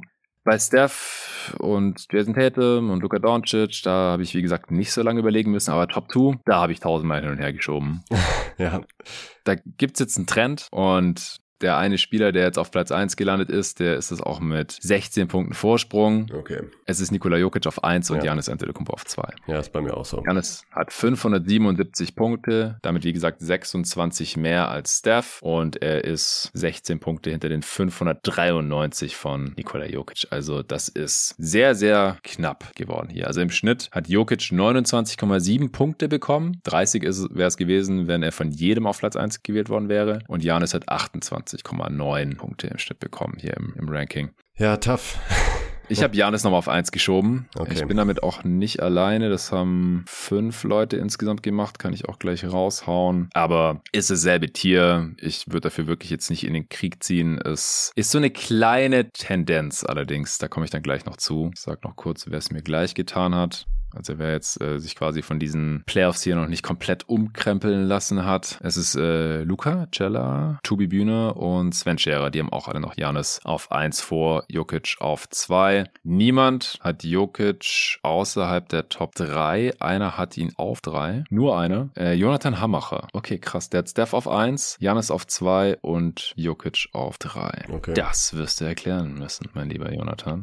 ja, äh, mach du doch gerne mal kurz den Case für Janis auf 2 und Jokic auf 1. Ja, also bei Janis gibt es ein bisschen leichten Negativtrend und bei Jokic logischerweise nach diesen Playoffs äh, ein Positivtrend. Und ich muss bei Janis sagen, ich habe ihn extrem verteidigt, auch das ganze Jahr noch als besten Spieler. Ähm, auch vor der letzten Saison gab es für mich wiederum gar keine Diskussion. Also da gab es auch keinen anderen Spieler, der für mich mit im Tier war, trotz dem Titel von Steph. Ähm, vor letztem Jahr hatte ich Janis da ganz klar auf 1. Nach dieser Saison, also sowohl Regular Season als auch Playoffs, sind bei mir, habe ich mich dabei ertappt, dass bei Janis wieder so ganz langsam diese leichten Zweifel aufgekeimt sind und ich habe mich daran erinnert gefühlt, was es so für Kritikpunkte von meiner Seite aus Janis gegenüber gab in den letzten Jahren. Auch, ähm, mhm. man muss wahrscheinlich sagen, vor dem Titel. Ähm, und das ist halt wieder so ein bisschen aufgeblüht. Also dieser, der, der, der fehlende Midranger, den er einmal so kurz eigentlich angedeutet hatte, der aber dann wieder eingebrochen ist letztes Jahr, die Freiwürfe wieder, generell die Effizienz ein bisschen schlechter geworden und es war so, da ich dachte, oh nee, kommen wir jetzt echt wieder zu diesem Stadium hin oder zu diesem Standpunkt hin, dass ich denke, ist Janis in den Playoffs eigentlich wirklich so gut wie in der Regular Season und ist er da vielleicht doch besser einzuschränken, als man denkt? Also natürlich auf hohem Niveau, das ist immer ganz klar, wir sprechen hier gerade über Platz 1 und 2. Ähm, aber halt eben die Zweifel, die ich halt vor seinem Titel auch an ihm hatte, die man auch meiner Meinung nach eben ganz klar haben musste. Eben ist er so undeniable, wie man denkt in der Postseason, ist vielleicht doch viel leichter gegen ihn zu schemen. Warum nimmt er immer noch so viele Dreier? Habe ich mich auch dieses Jahr wieder gefragt. Hör einfach auf, Dreier zu nehmen. Und das hat dann halt dazu geführt, dass ich dachte, ah, diese Zweifel haben mir irgendwie Bauchschmerzen bereitet. Und bei Nikola Jokic, ähm, der muss natürlich eigentlich auch erstmal bestätigen in den Playoffs, dass sich die wirklich lange, lange gezeigten Zweifel, die man an seiner Defense hatte, ähm, wirklich nicht bestätigen, auch in mhm. anderen Matchups, dass er nicht konkret attackiert wird, dauerhaft und dann zu einem großen Problem wird. Könnte man argumentieren und sagen, das will ich sehen, dass er das, dass er wirklich nicht dieses Problem ist, aber es war halt offensiv so historisch gut in dieser Postseason und so viel, wo ich mir dachte, also der, der Typ hat Basketball einfach durchgespielt, offensiv, ja. ähm, auch einmalig historisch, äh, in, in, in dieser Form zumindest, dass ich dachte, das muss ich einfach belohnen. Also wirklich, wenn du mir jetzt eine Pistole auf die Brust setzt, hätte ich wahrscheinlich ganz leichtes Zwicken im Magen, aber ich würde sagen, Nikola Jokic, mit dem möchte ich in die Saison starten. Egal ob Regular Season oder Playoffs. Er hat die bessere Saison gespielt, 22, 23, Jokic, keine Frage. Also, wenn es jetzt nur darum ging, die letzte Saison zu ranken, dann wäre Jokic auf 1, keine Frage. Aber wenn ich jetzt wirklich abstrahiere und versuche im Vakuum zu denken, dann glaube ich einfach, dass es ein bisschen schwerer ist, um Jokic einen Contender zu bauen, als um mhm. Janis. Weil um Janis brauchst du halt, brauchst ein bisschen Pull-Up-Shooting oder allgemein Shooting um ihn herum, damit er einfach sein Inside-Game aufziehen kann. Und defensiv hast du halt schon sehr viel weniger Probleme, eine solide Defense aufzustellen einfach nur Janis da ist statt Jokic. Also das ist einfach, ja. ich mag einfach diesen Two-Way-Floor von Janis so sehr. Und ich lasse mich jetzt halt von der letzten Saison da noch nicht so sehr beirren, da komme ich gleich noch zu. Aber Jokic ist es einfach schwierig. Die Nuggets haben es geschafft, ein defensiv solides Team, um den aufzubauen. Was in der Regular Season jetzt auch schon nicht so geil war defensiv. In Playoffs hat es gereicht. Ich hätte es nicht für möglich gehalten, aber es hat gereicht. Und ich habe ja auch gesagt, so, also wenn, wenn ich sehe, dass man mit Jokic vier Playoff-Serien gewinnt, dann rauscht er hier dieses Ranking nach oben. Und das ist jetzt auch der Fall. Also der ist von 9 auf 2 bei mir. Das ist, ist ein riesiger Sprung. Das ja. ist der größte Sprung. Ja, von mir auf 8 auf 1. Meiner Top 5 auf jeden Fall. Ja. ja. Genau. Ich hatte davor auf 10, auf 9, immer die gleiche Story. Ja, Regular Season geil, bester Offensivspieler und so weiter. Aber defensiv glaube ich halt nicht, dass gegen vier verschiedene Playoff-Gegner gewinnt. Hat er bewiesen. Fertig. Ende der Diskussion. Und deswegen ist er jetzt hier. Auf 1, ah, ich, ich hatte ihn da auf 1 stehen. Ich habe mich nicht so gut damit gefühlt. Ich habe gedacht, nicht alles über Bord werfen, woran du je geglaubt hast. Ich kann mir halt schon vorstellen, nach wie vor, dass es Gegner gibt in den Playoffs, die ihn davor deutlich schwere Aufgaben stellen, als es jetzt der Fall war gegen die Wolves und Suns und Lakers und Miami Heat, jeweils in der Verfassung, wie sie halt auf die Nuggets getroffen sind. Er hat 30, 14 und 10 in den Playoffs aufgelegt. Die ja. Effizienz hat dann unter dem höheren Volumen ein bisschen gelitten. Ja, dann also 30 Punkte pro Spiel, ist einfach auch deutlich mehr als in der Regular Season macht. Da hat er nur 25, 12 und 10 aufgelegt. bei 135 Offensivrating, Ja, ja, 70% True Shooting, das, ist, das ist beides einfach nur galaktisch krank. In den Playoffs war er dann normaler, äh, effizient, immer noch extrem stark natürlich und 30, 14, 10. Also er hat historisch gute Playoffs gespielt, offensiv keine Frage. Und defensiv war es einfach, es war gut genug. Ja. Ich, ist halt auch geil, ne? solange dass man sagt, er ist ein bisschen abgefallen in den Playoffs wegen des höheren Volumens, stimmt ja auch, aber halt immer noch ein 129er Offensivrating und äh, 63er True Shooting. Aber ja, er ist halt abgefallen. Im Verhältnis zur Regular Season ist es ja richtig. Bisschen. Aber es ist trotzdem, ja, es ist einfach absurd, dieses Niveau. Ja, auf jeden Fall. Also er bekommt jetzt erstmal den Benefit of the Doubt, ja, aber halt nicht uneingeschränkt. Äh, Hm. Janis hatte ich, habe ich jetzt halt seit Jahren auf eins und ja, letzte Saison war ein bisschen schlechter, Regular Season und Playoffs, aber in den Playoffs ist er halt in Game One auf seinen Rücken geknallt Ja, ja. und war danach nicht mehr derselbe. Er konnte spielen, aber er hat nicht auf demselben Niveau gezockt. Was das jetzt genau war mit, äh, warum er dann auch vor allem in den Playoffs seine Freiwürfe überhaupt nicht mehr getroffen hat, sodass er am Ende gar nicht mehr gefoult werden wollte. Keine Ahnung, ob das mit seiner Verletzung zusammenhing. Wenn du was am Rücken hast, dann kann das ja bei jeder Bewegung wehtun, theoretisch. Aber auch in der Regular Season war ja schon sein Touch schlechter, als er schon mal gewesen war. Also ich kann das schon irgendwie sehen, deine Argumentation. Ja, Floater Range ist auch schlechter gefallen. Er nimmt immer noch Dreier, Gott weiß warum. Aber er musste halt auch mehr schultern offensiv, ja, weil Middleton Klar. halt so lange ausgefallen ist, beziehungsweise angeschlagen war, von der Bank kam und so. Er hat Career High 31 Punkte pro Spiel gemacht, 12 Rebounds, 6 Assists. Usage Rate 39% war auch Career High. Und das ist die, äh, hier, Clean the Glass Usage, die ist 10% höher, obwohl da das Playmaking schon mit einfließt als, als Nikola Jokic. Das konnte sich Janis bei den Bucks halt einfach nicht erlauben, so viel weniger zu machen offensiv. Und ja, dann hat er halt nur ein 117er Offensivrating oder nur 61% für Shooting. Das, das war schon besser bei Janis. Auch die Defense war schon besser bei Janis. Aber das, das war halt jetzt von diesem spezifischen Kontext abhängig. Letztes Jahr, da habe ich noch gesagt, Janis ist in seinem eigenen Tier als klar bester Spieler der Liga. Da war das gar keine Frage. Ja, ja, Aber Offense und Defense sind jetzt halt ein bisschen abgefallen. Wie gesagt, die Playoffs waren enttäuschend, auch wenn er da angeschlagen war. Ich, ich mag halt, wie gesagt, immer noch diesen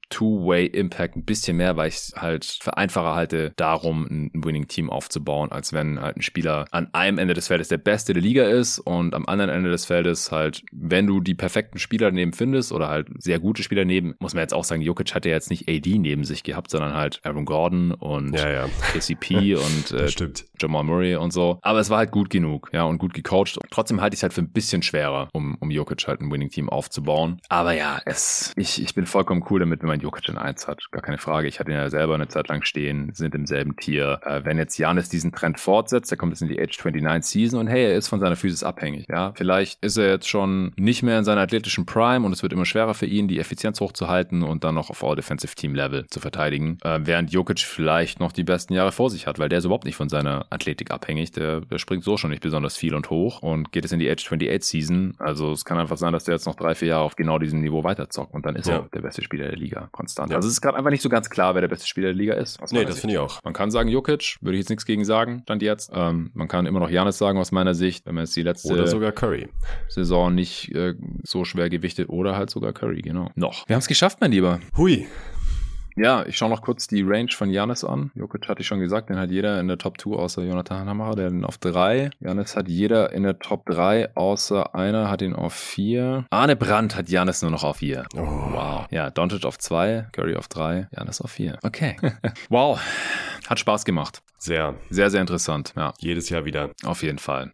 Ich hau noch mal kurz meine Top 10 raus und, und meine Tiers dazu. Das darfst du dann auch noch gerne machen. Und dann hauen wir noch mal die Top 10 äh, des Consensus-Rankings raus. Also ich habe im ersten Tier Janis, Jokic und Curry. Die haben alle für mich einen soliden Case, der beste Spieler für die kommende Saison zu sein, weil sie einfach super dominant sind. Äh, Curry und Jokic primär am offensiven Ende, auch auf ganz unterschiedliche Arten und Weisen. Auch Janis ist offensiv extrem dominant. Und dann kommt noch die Defense dazu. Dann im zweiten Tier habe ich Tatum und Doncic, die auch total unterschiedlich spielen und äh, auch in naher Zukunft der beste Spieler der Liga sein könnten. Dann habe ich in seinem eigenen Tier, im dritten Tier habe ich Anthony Davis, primär wegen der Defense, aber auch, weil er offensiv gut genug ist, um das zu rechtfertigen aus meiner Sicht, auch wenn ich ihn habe als jeder andere. Und dann im vierten Tier habe ich Devin Booker und Kevin Durant, die beiden Phoenix Suns. Im fünften Tier habe ich Jimmy Butler, LeBron James, Kawhi Leonard und Joel Embiid, die alle ihre Fragezeichen mitbringen, sei es äh, physisch oder altersbedingt oder teilweise auch noch spielerisch oder jetzt mittlerweile spielerisch. Das sind meine Plätze 9 bis 12 in diesem fünften Tier. Was darüber hinausgeht, haben wir schon in der letzten Folge dann ausführlich besprochen.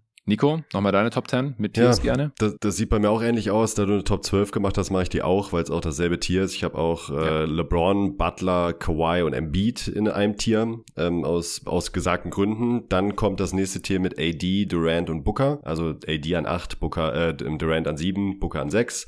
Dann das nächste Tier mit Tatum und Doncic. Und dann das Top 3 Tier, was wir eben besprochen haben, mit Jokic an 1, Janis auf 2 und Curry an 3. Ey, dann haben wir unsere Top 12 echt wieder überraschend ähnlich. Also gerade wenn man nur die Tiers anschaut. Also ich könnte mir auch vorstellen, AD ins selbe Tier mit Booker und KD zu schieben und dann hätten wir dieselben Tiers. Selben Tiers zumindest, ja. Nicht genau, dieselben, ganz dieselben Platzierungen, aber selben, ja, selbe Ja. Tiers wieder. Ja. Exakt. Und trotzdem gab es genug Kontroversen in diesen Pots zum Glück. Also von daher, Ja. weil durch die ganzen Abstimmenden hat man ja immer genug äh, Futter, wo man sich drauf stürzen kann. Das ist ja das Nette dabei. Genau, genau so ist das. So, und nochmal die jeden Tag NBA Consensus Top 10 für die kommende Saison. Nikola Jokic auf 1 mit 593 Punkten, Giannis Antetokounmpo auf 2 mit 577 Punkten, Stephen Curry auf 3 mit 551 Punkten, Luka Doncic auf 4 mit 525 Punkten, Jason Tatum auf 5 mit 516, Kevin Durant auf 6 mit 481, Devin Booker auf einem geteilten siebten Platz mit 455 Punkten, genauso viel hat Jimmy Butler, auf dann Platz 9 hat Joel Embiid 449 bekommen und auf 10 Kawhi Leonard 396 Punkte. Ja, ich finde, es hat sich halt bestätigt, was wir eingangs gesagt hatten. So, es ist so ein bisschen die alte gegen die neue Garde. Yep.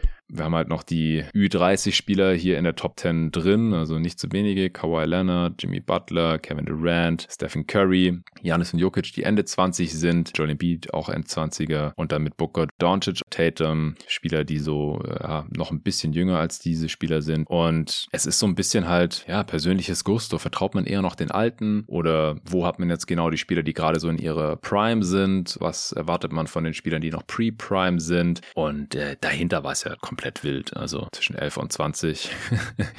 da war ja echt noch alles am Start. So von Shea bis äh, LeBron James äh, ist da alles vertreten. Äh, teilweise Rücken an Rücken quasi hier in unserem Ranking. Ich kann mir vorstellen, dass es nächstes Jahr schon ein bisschen anders aussieht, dass sich da schon Auf so langsam Fall. die Spreu vom Weizen trennt. Ja. Dann zeigt sie entweder, ob die Young Guns den Schritt gemacht haben und die Alten wirklich abgefallen sind oder eben nicht. Und da, dadurch kann sich aber eine Menge ändern im Ranking. Ja. Ja, ich freue mich auch schon drauf, dass wir vielleicht dann während der, der laufenden Regular Season mal äh, ein erstes Update machen, so als kleines Segment bei einer Answering Machine oder irgendwie sowas. Denn äh, ich kann mir auch vorstellen, dass wir da nach, ein- nach ein paar Wochen schon ein bisschen schlauer sind, dass wir dann halt sehen, okay, der Spieler ist Ja. wirklich alt geworden oder der ist schon wieder verletzt und der Spieler hier hat den nächsten Schritt gemacht und sieht jetzt aus wie ein Top-5-Spieler. Wird geil. Danke an alle, die ihre Stimmen hier eingereicht haben. Ich äh, hau auch nochmal die Namen raus. Wurden jetzt auch alle erwähnt, bis auf der eine, der explizit nicht erwähnt werden wollte. Der äh, Patrick Foster von äh, Kicks.com war am Start. Äh, Len Werle, Kollege von Got Next Magazine, Sidelines Podcast vom Parkplatz und äh, noch weiteren Outlets. Äh, Sven Scherer, ehemals vom Basketball.de, NBA Podcast. Mittlerweile ist er auch extrem oft hier bei jeden Tag NBA am Start, wenn es um Teambuilding und äh, Salary Cap Fragen geht. Arne Brandt natürlich, ex jeden Tag NBA fester Mitarbeiter, immer wieder am Start, wenn er Zeit hat. Wir nehmen auch auf jeden Fall ein paar Previews zusammen auf. Tobi Bühner natürlich, muss man nicht mehr viel dazu sagen, ist ständig am Start über jeden Tag NBA für alles Mögliche. Luca Elfering, Clippers-Experte, kennt ihr vielleicht aus der Preview. Rasmus Blasel, unser letzter Praktikant war das, mit dem ich einen Pod über die Warriors aufgenommen habe in dieser Offseason. Äh, Jonathan Hammacher, unser Bucks-Experte, wird auch wieder für die Preview am Start sein. Äh, Patrick Preis, mit dem äh, wir die Nuggets-Preview auch zusammen aufnehmen. Ansonsten ist er auch bei den äh, Warriors-Pods immer am Start gewesen. Vom Talking the Game Pod mittlerweile, genauso wie der Benedikt Reichhold, auch vom Talking the Game Pod. Äh, Luca Cella natürlich, Co-Host hier von Jeden Tag NBA. Jerry Engelmann, ähm, der RAPM für ESPN erfunden hat, äh, für die Dallas Mavericks und Phoenix Suns schon gearbeitet hat und jetzt hier regelmäßig im Pod ist. Äh, Lorenzo Ligresti vom Double Step Back Podcast. Dann der David Krutt natürlich hier von Jeden Tag NBA oft dabei. Die ganzen Logos, die ihr übrigens immer seht in eurer Podcatcher-App, sind auch alle von David. Dann Torben natürlich, Co-Host von Jeden Tag NBA, fester Mitarbeiter seit Juni. Hassan, mit dem ich auch schon den Redraft 99 aufgenommen habe diesen Sommer. Der Mann äh, für die äh, NBA History Pods auch neben deiner Wenigkeit natürlich, meinem eigenen Ranking und dem Supporter Discord Ranking. Das waren die 20 Rankings, die hier mit eingeflossen sind und das Consensus Ranking letztendlich gebildet haben. Wir werden das auch posten äh, auf den Social Media Kanälen, also Instagram at jeden Tag NBA, äh, Twitter at jeden Tag NBA, wenn ihr Supporter seid und im Discord seid, da wird es gepostet und sicherlich auch heiß diskutiert werden, wie ich die ja mittlerweile über 450, 460 Supporter, die da am Start sind und jeden Tag über die NBA schreiben, so kenne. Wenn ihr Supporter seid und nicht im Discord drin drin seid, gerne rein wollt, dann schreibt mir einfach auf Steady eine kurze Message, dann schicke ich euch einen Beitrittslink. Wenn ihr noch nicht supportet, aber gerne alle Folgen hören würdet, in den Support und Discord reinkommen äh, würdet, wenn ihr ein All-Star-Paket abschließt, gerne jeden Tag NBA-Tasse oder ein Shirt hättet und allgemein auch einfach unsere Arbeit unterstützen wollt, unabhängigen NBA-Journalismus, der in die Tiefe reingeht, der aber auch was Quantität angeht, wahrscheinlich am meisten raushaut, auf Deutsch, in Podcast-Form, in den heißen Phasen ja täglich, aber auch ansonsten so drei, vier Mal die Woche und die meisten Pods sind nun mal nur für Supporter zu hören, dann kommt gerne ins Team Jeden Tag NBA auf steadyhq.com slash jeden Tag NBA. Allen danke fürs Zuhören und wir hören uns hier schon sehr bald mit einmal dem Pod zu Jerry Engelmanns Top 30 Ranking. Das wird der erste sein, den ich aufnehme. Ich weiß nicht, ob das der erste droppen wird, aber wahrscheinlich schon. Und dann auch der ersten Preview. Wir werden wieder 30 Previews für alle 30 NBA-Franchises raushauen vor Saisonstart. Ich freue mich schon drauf. Vielen Dank und bis dahin. Cool, cool, cool.